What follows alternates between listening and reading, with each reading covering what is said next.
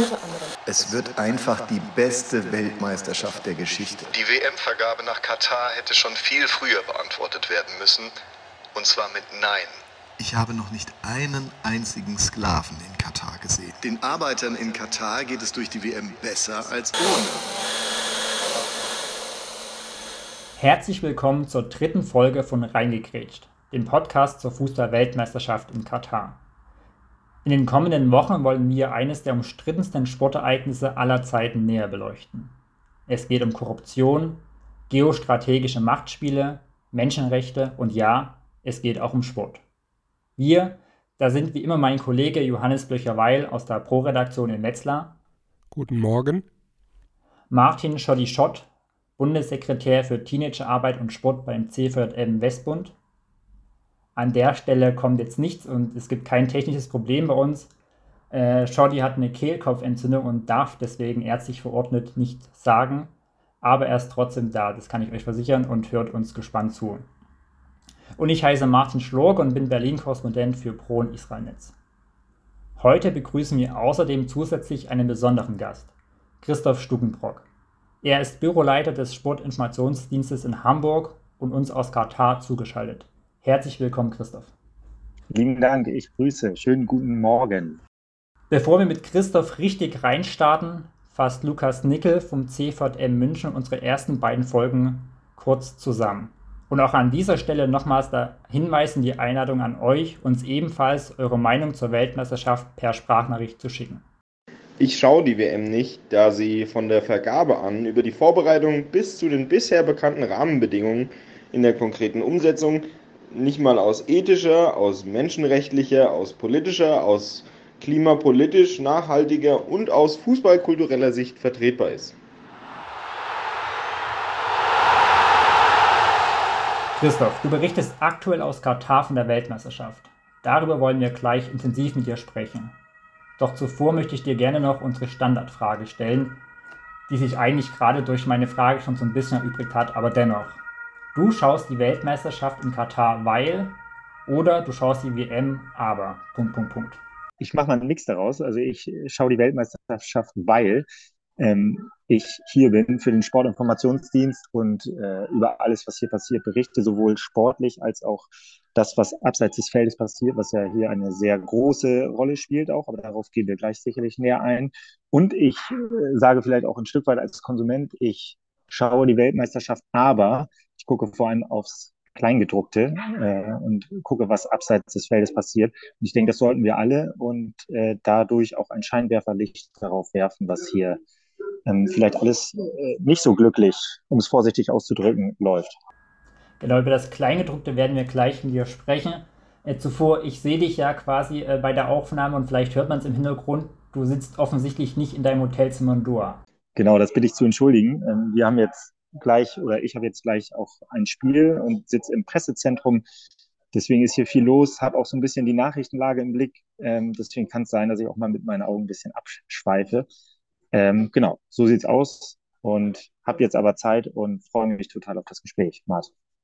Wir uns auch und äh, gleich mal die Frage an dich. Äh, es ist, glaube ich, für alle und für mich auch ein bisschen schwer zu greifen, was machst du eigentlich genau, wenn du jetzt von der WM berichtest, weil du bist da nicht vor der Kamera zu sehen, wie jetzt vielleicht äh, Journalisten, die im ZDF äh, quasi Spiele kommentieren. Was sind deine Aufgaben in Katar? Also ich arbeite für den Sportinformationsdienst, das ist eine Nachrichtenagentur für all diejenigen, die mit Sport sonst nicht so viel am Hut haben. Ähm, kann man das vergleichen mit der deutschen Presseagentur, also der DPA. Da sind wir das Pendant und der Mitbewerber und berichten äh, grundsätzlich über alles, was sportlich auf der Welt passiert. Jetzt in diesem Fall der Weltmeisterschaft, vor allem hier in Katar, äh, mit allem, was da dran hängt, äh, hat sich unser Fokus ein wenig verschoben, was ich, äh, was erstmal für mich ein besonderer Zustand war und an den ich mich gewöhnen musste. Allerdings habe ich äh, daran inzwischen sehr viel Gefallen gefunden äh, und kann sagen, dass unsere Berichterstattung mittlerweile, normalerweise sind es vielleicht 80, 90 Prozent, die wir über Sport berichten. Hier aus Katar sind es, wenn es hochkommt, noch 50 Prozent. Vielleicht kannst du uns ganz kurz mit reinnehmen, wie sieht so ein klassischer Arbeitstag in Katar aus? Oder gibt es überhaupt einen klassischen Arbeitstag? Also grundsätzlich ist unser Arbeitstag, den klassischen Arbeitstag gibt es zurzeit nicht, muss man dazu sagen. Ähm, normalerweise ist es so, dass der Spielplan äh, unseren Rhythmus bestimmt, der Spielplan und auch der Plan der Pressekonferenzen von den verschiedenen Teams, von dem Ausrichter, also der FIFA und so weiter. Zurzeit ist es allerdings so, dass, dass es meist so ist, wir fangen hier früh morgens an, scannen die Nachrichtenlage, was, was ist passiert, was ist in der Nacht passiert, was ist vor allem auch global passiert und wir bilden diese Nachrichten ab. Ähm, und berichten natürlich über alles abseits des Feldes. Dann wird es im Laufe des Tages sportlich, so wie jetzt. Wir haben es jetzt hier kurz nach zwölf. Jetzt gibt es gleich das erste Spiel. Dann wird sportlich auch über dieses Spiel berichtet. Dann ist es meist so, äh, dass man danach dann doch wieder auch mit anderen Themen konfrontiert wird, an denen wir dann auch ähm, recherchieren und arbeiten, Stimmen einholen, Stimmungen und das Ganze für die Heimat einordnen. Und das ist so der Tag. Und so habe ich eigentlich jetzt während der Vorrunde jeden Tag ein Spiel, was so der sportliche Höhepunkt ist. Und darüber hinaus berichten wir mit unseren, ich glaube, 14 Reportern sind es hier vor Ort äh, über alle sonstigen Themen. Genau. Wie, wie sieht das insgesamt für dich aus? Unterscheidet sich deine Arbeit ähm, wegen der anhaltenden Kritik an Katar von anderen Sportgroßereignissen? Ja, Johannes, das kannst du dir sicherlich denken. Also wir, wir sind hier auch ein ein Stück weit im, im Sondermodus, im Krisenmodus, so kann man das auch sagen. Ähm, ja, also natürlich war die letzten Tage war ganz großes Thema die Binde. Ich hoffe, wir sprechen da gleich auch nochmal vielleicht ein bisschen drüber. Die Armbinde, die ja ähm, das, die Diskussion in der Heimat bestimmt hat und andere Dinge, die vor dem Turnier großes Thema waren, vielleicht ein bisschen kürzer geraten sind, wenn wir über Menschenrechte sprechen und so weiter. Ähm, ja, genau. So ist es. Also während wir uns sonst bei sportlichen Großereignissen in erster Linie mit der Frage, woran hat es gelegen, beschäftigen. Also sprich tatsächlich mit, dem, mit den sportlichen Geschichten ähm, sind es hier vor allem auch politische Dinge und gesellschaftliche.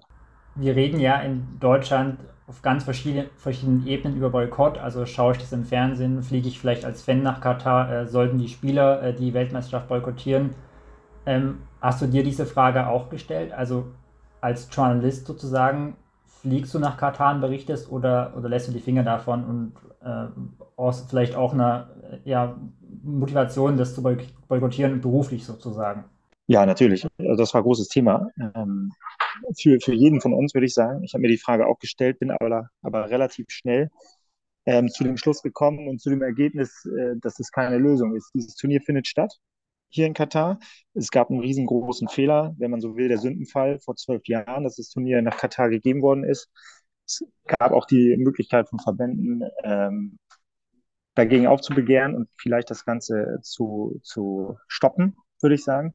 Jetzt, wo das Ganze stattfindet, bin ich ganz froh, hier zu sein, bin ich froh, den Scheinwerfer darauf zu legen und bin ich froh, auch ähm, kritisch darüber zu berichten und das zu begleiten. Und nur so, durch diesen Scheinwerfer, werden einige Themen ja auch in Deutschland erst zu dem, was sie jetzt geworden sind. Gab es denn im Vorfeld besondere Schulungen äh, für euch äh, Berichterstatter, was das Land so für kulturelle Eigenheiten hat? Was darf man, was darf man nicht? Schulungen im, im Sinne, wie wir es kennen, also dass wir, dass wir da von, von professionellem ähm, Personal angeleitet wurden, gab es nicht. Wir haben uns durchaus zusammengesetzt und haben darüber gesprochen, wie wir mit der Situation umgehen, was wir in welchen Situationen tun, wie wir reagieren können, wie wir reagieren würden.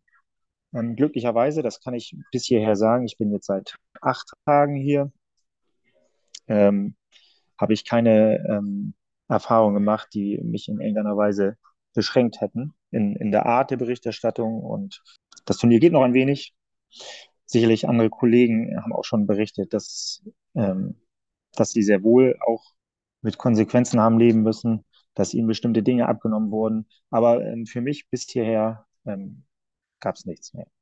Vielleicht kannst du uns noch so ein bisschen mit reinnehmen, ähm, so vom Feeling her. Du hattest mir vorhin geschrieben, dass du noch im Verkehr feststeckst. Das hatten wir auch äh, woanders schon gelesen, dass Leute verspätet oder gar nicht so richtig zum Start kommen. Ja, wie, wie ist das in Katar? Wie läuft das sonst normalerweise? War das heute eine Ausnahme und vielleicht auch so, so die Stadionatmosphäre? Du hast super viele Fußballspieler schon journalistisch begleitet. Ähm, wie nimmst du das in Katar wahr? Ja, also dieses Thema mit Verkehrsproblemen und so weiter, das will ich gar nicht so hochhängen. Äh, das gibt's in jedem WM- oder EM-Standort. Und daran jetzt irgendeine Kritik aus, äh, aufzuziehen, das ist kompletter Blödsinn, würde ich jetzt mal sagen. Äh, die, die Atmosphäre ist gut und das muss man tatsächlich sagen. Ähm, die, die Menschen aus den verschiedensten Ländern, vor allem natürlich die Südamerikaner, die sorgen für eine wirklich gute Atmosphäre in den Stadien, auch in der Metro. Ich bin ich fahre gerne Metro anstatt diesem Medienshuttle, um einfach mitzukriegen, was hier, was hier passiert. Ich versuche mit offenen Augen durch die Stadt zu laufen. Ich spreche viel mit ähm, Uber-Fahrern, mit Menschen, die wir auf der Straße treffen, im Supermarkt und so weiter, um einfach auch eine Stimmung dafür zu bekommen, wie es hier eigentlich aussieht. Ich glaube, je besser wir hinschauen und je mehr wir alles aufsaugen, was hier so passiert, desto mehr Gefühl kann man auch dafür bekommen, wie, ja, der Katarer ist jetzt total übertrieben, weil Katarer treffen wir nicht. Ja, davon, das, das wisst ihr auch, davon gibt es sehr wenige. Aber ähm, vor allem auch, wenn wir über die Arbeitsmigranten sprechen, dann hat man da, da doch einen ganz guten Einblick. Ja, was sind da so deine, deine Erkenntnisse aus den Gesprächen äh, mit, den, mit den Uberfahrern beispielsweise? Ist da so ein WM-Fieber vielleicht, also ich glaube, für viele ist 2006 in Deutschland ganz greifbar gewesen, so dieses Fieber, was die ganze Nation äh, irgendwie mitgenommen hat. Äh, hast du sowas in den Gesprächen auch gespürt? Ja, durchaus. Also ich, ich weiß jetzt nicht, in, inwieweit die Motivation da war, aber gerade ähm, in Supermärkten wird man angesprochen, woher kommt man und dass man ja den Daumen, die Daumen drückt für eine bestimmte Mannschaft und so weiter. Also das nehme ich schon wahr. Wir dürfen ja nicht vergessen, dass dieses Turnier, die Fußball-Weltmeisterschaft, egal wo sie ist, wir hatten Turniere zuletzt in Russland, wir hatten Turniere in Brasilien, wir hatten Turniere in Südafrika. Das sind ja irgendwo vom Ding her immer eingepflanzte, also FIFA eingepflanzte ähm, Events, die, die überall gleich ablaufen. Und ich freue mich dann über jede Begeisterung, die ich hier irgendwo an der Ecke aufgabeln kann. Mit den Arbeitsmigranten, um die es eigentlich geht, fernab dieser glitzernden Fußballwelt. Mit denen komme ich tatsächlich nicht ins Gespräch, was sehr schade ist. Ähm, aber ich kann zumindest von, von einer gewissen Begeisterung sprechen bei, bei vielen, die ich hier treffe. Du hast eben die Auswahl der Standorte für große Turniere angesprochen, immer mehr Sportereignisse in nicht-demokratischen Staaten. Ähm, müssen sich da Journalisten auf solche Ereignisse anders vorbereiten? Bisher, also bis hierher habe ich, also grundsätzlich erstmal ja also im, im, in meinem Tun hier vor Ort, und das war auch bei den letzten Turnieren so, wurde ich nicht einmal eingeschränkt oder habe Probleme gehabt damit. Aber natürlich ist die Art der Berichterstattung eine ganz andere. Ja, sowohl im Vorfeld des Turniers als auch während der Turniere. Aber ich sag's mal ganz ehrlich, also jedes Land oder jede Gesellschaft bekommt die Turniere, die es, die sie verdient. Und ähm, ja, vielleicht sollte man sich darüber eher Gedanken machen. Und ich glaube, wenn wir über Vergabekriterien sprechen, dann ist da wahrscheinlich der Hebel, das Ganze vielleicht in eine andere Richtung zu lenken. Und was dann natürlich hinten drauf kommt, ist, äh, entscheidet der, ich sage es jetzt mal ganz platt, entscheidet der Kunde darüber, ähm, was gewollt ist. Und darüber sollte man sich Gedanken machen. Wenn ich jetzt die Einschaltquoten, die sind jetzt zehn Minuten, bevor wir gesprochen haben, ähm, sind die bei uns vermeldet worden auch. Die Einschaltquoten für das Auftaktspiel, die waren miserabel. Und das ist erstmal ein gutes Zeichen, finde ich. Darf ich gar nicht so laut sagen hier.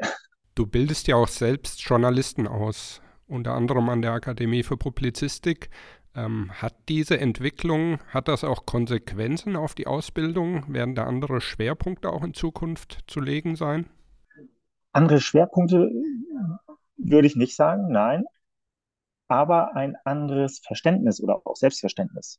Gerade für uns, also wenn ich jetzt mal von meinem Genre ausgehe, Sportjournalisten, die dann halt nicht nur ähm, über Sieg und Niederlage berichten, sondern die durchaus auch sich mit tiefer gehenden Themen beschäftigen sollten und beschäftigen müssen auch demnächst. Und ich finde das total spannend. Ich finde das, ich finde das gut. Ich finde das richtig. Und ich finde es, es wird immer wichtiger hinzuschauen. Ja, also dass wir hinschauen und das Ganze transportieren. Und ähm, was ja immer wieder die, die auch für uns Agenturjournalisten die größte Aufgabe ist, ist Gatekeeper zu sein. Ja, was kommt von hier aus Katar, was transportieren wir, was kommt an, am Ende in Deutschland, in Europa von diesem Turnier. Und diese Verantwortung, finde ich, die wird ganz neu definiert. Jetzt, in diesen Wochen. Und klar, also diese Sensibilität zu schaffen, das ist das Entscheidende.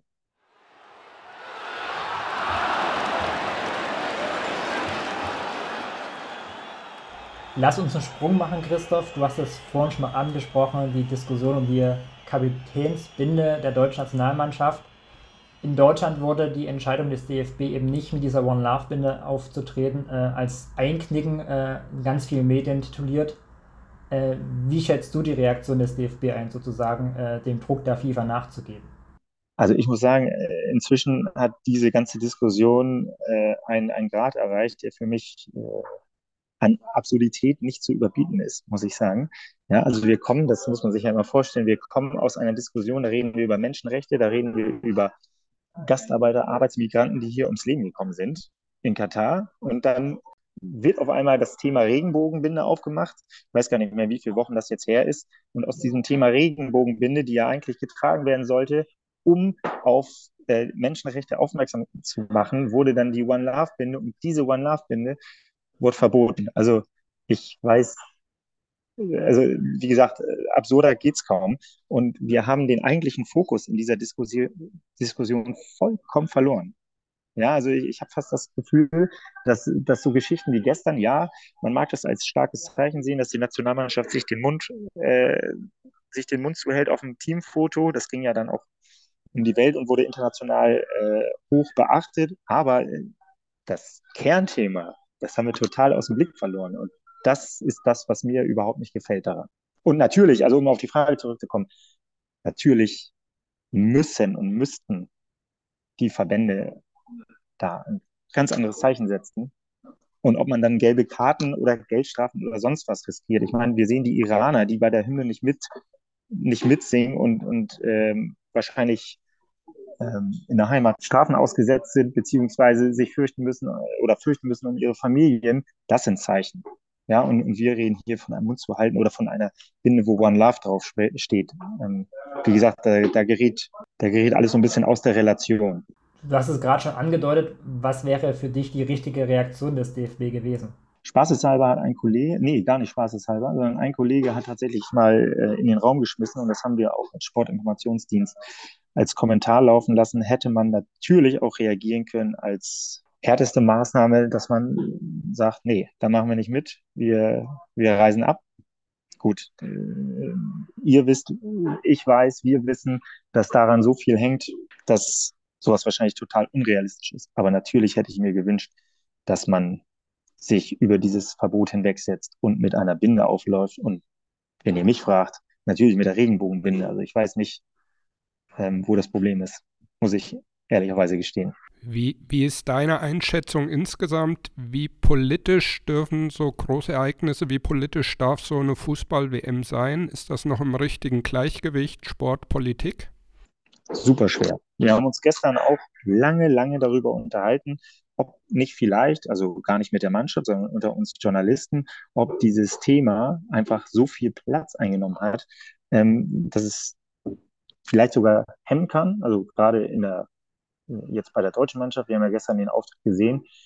Ähm, ich glaube, dass man da ein gutes Mittel finden muss. Und ich finde auch, das bedarf gar nicht dieser ganz großen Diskussion. Zeichen sollen gesetzt werden und damit basta. Also dieses, dieses ständige drüber sprechen und das Ganze flankieren mit Social Media Aktivitäten. Der DFB macht dann eine Riesenkampagne daraus, dass sie sich den Mund zuhalten. Wieso macht man es nicht einfach und hält dann den Mund dazu, beispielsweise? Oder läuft auf mit, mit einer Binde oder irgendeinem Zeichen, ähm, das für sich steht. Und dann kann man sich durchaus auf den Sport konzentrieren. Ich meine, was wir nicht vergessen dürfen. Und das finde ich ja das eigentliche, das eigentliche Problem vor dem Turnier war viel von einem Entschädigungsfonds die Rede für die Familien der verstorbenen Gastarbeiter, äh, Arbeitsmigranten. Da gibt es keine Zeile mehr zurzeit, beziehungsweise da gibt es auch kein Statement mehr zu. Diese, diese absurde, ich habe es ja eben schon erwähnt, diese absurden absurde Binden- oder Armbinden-Diskussion hat hier so viel Raum eingenommen und hat das andere alles weggefegt. Und das wird das nächste sein, worauf wir auch wieder den Fokus legen werden, dass wir genau auf diese Dinge, die vielleicht sehr viel nachhaltiger sind oder wären, äh, dass wir darauf wieder den Fokus lenken. Das zu den Fonds ist ja auch von daher spannend, weil dann müssten ja auch offiziell die Opferzahlen dargelegt werden. Ansonsten macht es ja keinen Sinn, das Geld zu verteilen, wenn ich sage, es sind 30 Todesopfer oder so und nicht diese Tausenden. Vollkommen. Und wir dürfen nicht vergessen, also da gab es dann die Forderung, die sicherlich auch äh, sich PR-technisch gut ausschlachten lässt. Dann gab es von der, von der FIFA die Absage und seitdem ist diese Diskussion ein wenig in Stocken geraten, um es vorsichtig auszudrücken. Ja, ganz klar. Und, und die Zahl der ver verstorbenen Arbeitsmigranten, getöteten Arbeitsmigranten, die, äh,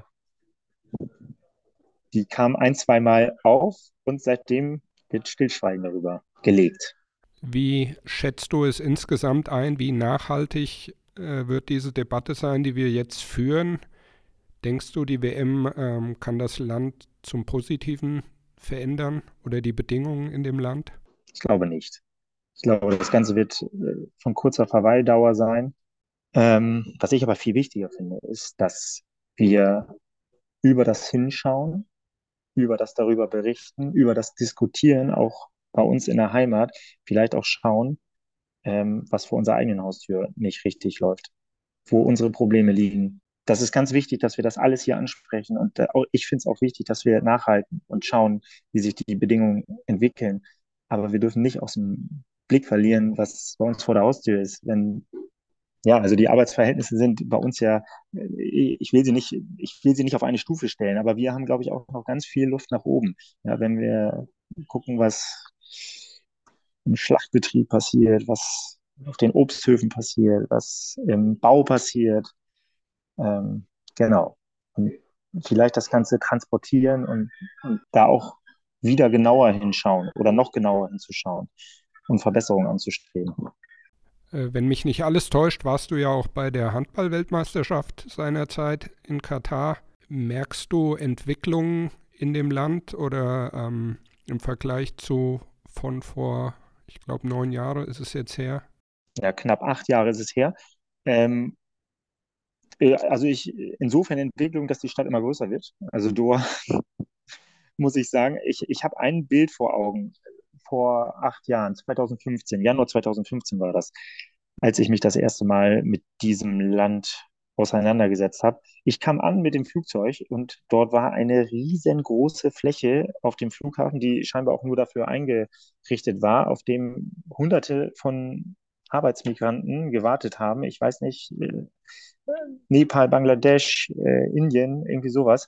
Und die haben dort auf dieser Fläche auf, ausgeharrt und haben darauf gewartet, mitgenommen zu werden und haben sich darum gestritten, hier arbeiten zu können. Also das gehört auch zur Wahrheit, ja, auch ein Teil der Wahrheit. Das hat sich irgendwie bei mir so in den Kopf gebrannt, gerade auch mit den Schlagzeilen, die wir alle lesen. Es gibt auch ein Interesse hier zu sein. Ja, und das verdeutlicht natürlich auch die Not und, und das Leid, was wir in vielen Regionen der Erde haben, muss man dazu sagen. Und das war so, das habe ich diesmal nicht erlebt. Mit Sicherheit äh, sollen wir das Ganze hier aber auch nicht sehen. Christoph, eine abschließende Frage zur politischen Dimension der Weltmeisterschaft. Wir haben ja ausführlich über die äh, Binde gesprochen. Trägst du eine Regenbogenbinde, wenn du auf der Tribüne sitzt? Wenn ja, warum? Wenn nein, warum nicht? Eine gute Frage. Ich würde eine, ich würde auf jeden Fall eine tragen. Ich, ich habe bisher keine auftreiben können. Ich trage Regenbogensocken, habe die auch immer so schön, ich kann euch das nachher mal zeigen. Ich habe die äh, dann über der Hose und zeige somit irgendwo Regenbogen. Ähm, ich versuche über Social Media hier und da was zu transportieren. Ich habe letzte Woche habe ich, äh, nee, letzte Woche sage ich schon, ich glaube vorgestern war das, als Claudia Neumann da ihr ähm, die ZDF-Kommentatorin ihr Regenbogen-T-Shirt anhatte, bin ich zu ihr, habe sie in der Halbzeit äh, getroffen, habe ihr erstmal äh, meinen Zuspruch ausgesprochen und vor allem dann auch für unsere Berichterstattung kurz mit ihr äh, reden können. Und das sind die Zeichen, die wir hier setzen können, auf jeden Fall. Und wir können in Diskussionen ähm, unser Weltbild vertreten. Äh, hatte ich letzte Woche, ich sag schon wieder letzte Woche, es war Anfang der Woche. Die Tage gehen hier so schnell rum, das tut mir leid, seht's mir nach ähm, hatte ich eine total spannende Diskussion mit einem Taxifahrer, der konnte das einfach nicht verstehen, wie ähm, solche Dinge bei uns normal sind. Also war auf der einen Seite befremdlich, auf der anderen Seite natürlich spannend, auch mal hier, hier reinzuhören. Wie sieht es überhaupt aus? Und da vertrete ich meine Meinung und mit Nachdruck, ganz klar. Von meiner Seite noch eine Frage. Die WM findet ja in der Adventszeit, Vorweihnachtszeit statt. Merkt man davon irgendwas in Katar? Nein. Ich kann gerne das auch noch kurz ausführen. Äh, total verrückt. Gestern habe ich mit meiner Frau telefoniert. Sie hat mit unseren drei Kindern gestern ähm, das Haus weihnachtlich geschmückt und ich war so weiß von weit entfernt davon. Also von Weihnachten beziehungsweise Advent ist hier gar nichts zu spüren. Also ich fühle mich, ich fühle mich dieser Tage wie im Hochsommer und komplett anderes Gefühl. Rausgerissen, also es ist ja sowieso alles total surreal und äh, verrückt. Ich empfinde das generell verrückt. Diese großen Turniere, wenn ich bei Olympischen Spielen bin, ist das nicht anders. Und hier hat das Ganze natürlich nochmal eine ganz andere Dimension mit alles neu, alles groß. Ähm, ja, alles irgendwo in die Wüste aufgeschüttet. Verrückt. Anders kann man es nicht sagen. Du bist ja oft äh, bei großen Turnieren unterwegs, äh, bist dann lange Zeit weg von der Familie. Jetzt ist ja die Adventszeit, wo man so sagt, das ist Familienzeit. Wie schwierig ist das für dich, in der Zeit nicht zu Hause zu sein? Du hast gesagt, du hast drei Kinder. Ja, ich würde das jetzt gar nicht überbewerten. Das ist immer wieder, ist das ein Angang, so würde ich sagen. Ja, ich habe mir in diesem Fall, ähm, werde ich ein bisschen früher nach Hause reisen, einfach weil fünf Wochen am Stück, das ist schwer verhandelbar zu Hause. Dann, dann bin ich im Januar auch schon wieder ähm, bei der Handball-Weltmeisterschaft unterwegs. Das heißt, ähm, ja, ich, das ist schwer loszudüsen. Dann hier kann ich das aber schon sehr gut, mich dann zu fokussieren auf das, was ansteht, ja. Und was in diesem Fall ist das auch mein Job und den mache ich bestmöglich. Und wenn es dann wieder nach Hause geht, dann freue ich mich tierisch auf meine drei Kids und die Frau, klar.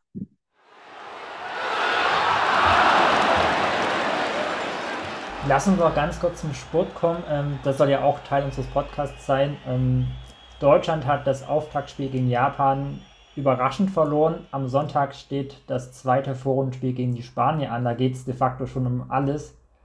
Sind die deutschen WM-Träume schon jetzt beendet? Ja. Also ich kann mir nach, ich kann mir nach dem, was wir da gestern erlebt haben, kann ich mir, fehlt mir die Fantasie dafür, ähm, dass das noch was werden sollte. Die Konstellation, äh, ihr werdet sie kennen, ist relativ klar. Die, die deutsche Mannschaft muss gewinnen. Und was Spanien gestern auch im, im, ersten Gruppenspiel gegen Costa Rica gezeigt hat, da wüsste ich nicht, wie das funktionieren soll.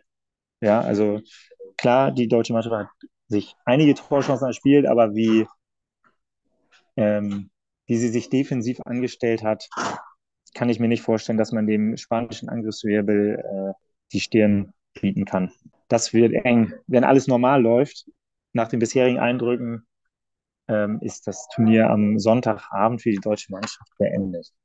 Dann stellt sich die Frage, wenn offensichtlich nicht Deutschland, äh, wer aus deiner Sicht sonst Turnierfavorit ist. Boah, vor dem Turnier hätte ich gesagt, das sind die südamerikanischen Mannschaften Brasilien und Argentinien. Argentinien hat jetzt noch nicht gespielt, die sind heute Abend dran. Argentinien hat das erste Spiel glorreich gegen Saudi-Arabien verloren. Ähm, deswegen sind meine Tipps da vielleicht nicht ganz richtig, aber nach diesen ersten Tagen und nach den ersten Eindrücken, also die Spanier fand ich schon extrem stark. Und wenn ich mein, mein Brasilien-Argentinien-Feld erweitern dürfte, jetzt äh, nach vier Tagen WM, würde ich sagen, dass die Spanier da noch mit reinkommen. Ähm, aber wer weiß, vielleicht äh, erleben wir eine Riesenüberraschung am Sonntag, eine Art Auferstehung, so nennt man das ja gerne im Sportjournalismus, der deutschen Mannschaft. Und ähm, es kommt doch alles ganz anders. Aber wie gesagt, die Spanier, die, die fand ich gut. Die fand ich griffig, die haben seriös gespielt, die ähm, haben nicht so viel Aufhebens gemacht. Und das darf man ja auch nicht vergessen. Ähm, bei uns ist das alles so, so aufgebauscht, aufgeladen. Und ich meine damit jetzt nicht nur politisch, sondern generell. Jedes Wort wird auf die Goldwaage gelegt und äh, da wünsche ich mir hier und da auch ein bisschen mehr Entspanntheit, wenn wir über Sportliche sprechen. Wer hat dich sonst noch bisher sportlich überrascht? Ja, die Engländer waren gar nicht so schlecht. Wobei es ja normalerweise so ist, dass äh, wenn es drauf ankommt, sind die Engländer eher, da bekommen sie es dann auch so ein bisschen mit der Angst. Ähm, die haben ja zum Auftakt einen recht deutlichen Sieg 6-2 gegen, gegen Iran gespielt. Ansonsten, was, was ist mir noch einge was mir noch aufgefallen? Ja, Katar, der Auftritt war unterirdisch zum Einstieg. Ähm, da gab es eine deutliche Niederlage. Ja, und ansonsten haben wir noch nicht so viel gesehen. Vielleicht sind die Nieder Niederländer dies Jahr auch gut. Sehr markanten, charismatischen Trainer mit Louis van Gaal. Genau, also die Europäer, da, da war da war einiges bei. Was ich vielleicht noch sagen kann, also ein Highlight für mich war, äh, waren die mexikanischen Fans. Das in der Arena, das hat Spaß gemacht. Da waren, ich glaube, 20.000 Mexikaner, ganz verrückt ähm, dass die die Reise auf sich nehmen. Ich habe dann, ich dann mal so ein bisschen quer gehört vor dem Spiel. Einige haben, haben ja, ihre Autos verkauft, um, um sich diese Reise zu ermöglichen. Das hat natürlich dann mit Fußballbegeisterung zu tun. Und ich finde, und das ist schön, dass ihr das jetzt auch nochmal ansprecht, irgendwo müssen wir das auch transportieren. Ja, dass es ja diese Begeisterung für den Sport trotz aller Dinge geben darf und auch geben soll, wie ich finde. Christoph, ich glaube, ich kann für Schotti, Johannes und mich äh, gleichermaßen sprechen, dass es uns sehr viel Spaß gemacht hat, mit dir zu sprechen. Es war sehr informativ. Ich glaube, wir hätten auch gerne noch mehr Fragen gestellt, noch weiter mit dir gesprochen. Aber wir verstehen natürlich auch, dass du gleich arbeiten darfst, wie Johannes sagt. Wir wünschen dir einfach weiterhin in Katar eine gute Zeit mit Kollegen, Kolleginnen, äh, privat und beruflich, auch zukünftig nur das Beste.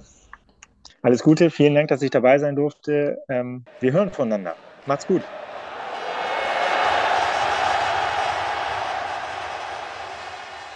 Das war Christoph vom SID, den wir jetzt äh, ins Stadion wieder entlassen haben, weil er schaut sich gleich das Spiel Kamerun gegen die Schweiz an.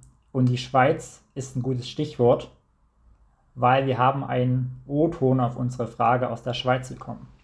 Ich habe vorgehabt, WM eigentlich nicht zu schauen, einfach weil ich finde, dass es nicht äh, menschengerecht zu und her geht und auch die strikten äh, religiösen Regeln von dem Land ähm, wo ich einfach nicht kann zu 100% dahinter stehen aber ich habe mir gesagt, wenn die Schweiz, also mein Land, spielt, dann äh, ja, bringe ich es fast nicht übers Herz, das nicht zu schauen, weil schlussendlich tust du ja gleich äh, mitfiebern und möchtest ja auch dein Land unterstützen. Ähm, und ich habe mich jetzt einfach mit mir darauf geeinigt, dass ich äh, das Spiel von meinem Land schaue, ähm, aber den Rest einfach äh, strikt nicht möchte schauen. Es gibt ja auch viele andere Sportarten momentan, wo man kann schauen kann ähm, und wo man auch so kann äh, die Freude und die Unterhaltung suchen. Ja, Johannes, das ist ja ähm, eigentlich auch ein cooler Gedanke, dass man neben Fußball auch noch viel weiteren Sport jetzt in der Weihnachts- oder Adventszeit anschauen kann ähm, als Alternativprogramm sozusagen zur Weltmeisterschaft. Ähm, meine Frage an dich, was sind denn so deine Sportarten, die du in der weihnachtlichen Zeit normalerweise anschaust und vielleicht auch jetzt parallel zur WM dann noch schaust? Also mein absoluter Favorit für den Winter ist natürlich Biathlon. Absolut spannend, meistens bis zur letzten Sekunde, äh, wenn nicht die Norweger super, super stark sind, aber Biathlon ähm, macht mir riesen Spaß zu schauen. Jetzt kommt natürlich äh, nach Weihnachten, bei uns heißt das zwischen den Jahren auch äh, wieder Darts, kann man sich auch immer ganz gut angucken. Äh, und ich persönlich gehe natürlich auch gern zum Basketball, aber äh, nach Gießen. Ja, Darts ist ein gutes Stichwort. Das läuft bei uns nämlich auch seit einigen Jahren immer zur Weihnachtszeit, um dann nochmal den Schwenk zu Katar zu machen. Denn da gibt es ja keinen Alkohol im Stadion oder in Stadionnähe. Äh, Darts ohne Alkohol, jedenfalls im Fanbereich, ist, glaube ich, gar nicht vorstellbar. Und ansonsten finde ich äh, seit einigen, ja, seit zwei, drei Jahren vielleicht äh, tatsächlich auch Football. Ähm, da beginnt ja die Saison erst im Herbst sozusagen. Tatsächlich auch äh, wahnsinnig spannend und, und schaue die Spiele auch sehr gerne. Und stehe persönlich gerade für Entscheidungen, schaue ich am Sonntag das Deutschlandspiel gegen Spanien oder schaue ich lieber NFL. Ähm, also Football. Äh, das äh, weiß ich tatsächlich noch nicht. Ähm, Shorty, du kannst uns hören, du kannst nicht sprechen, aber vielleicht kannst du ganz kurz in den Chat schreiben, äh, was ist denn für dich oder was wäre für dich Alternativsportprogramm äh, zur Weltmeisterschaft? Auch Football und Darts kann ich hier vorlesen. Können jetzt auch irgendeinen Scheiß vorlesen, ne, Shorty, aber äh, das machen wir natürlich nicht. Ähm, also ticken wir da, glaube ich, auch, auch ganz ähnlich. Wintersport, äh, Darts und Football. Genau, und das soll es für Folge 3 auch schon gewesen sein. Wir verabschieden uns und hören uns in der kommenden Woche. Bis dahin alles Gute und Sepp Herberger ist überholt. Ein Spiel hat 100 Minuten. Glück auf.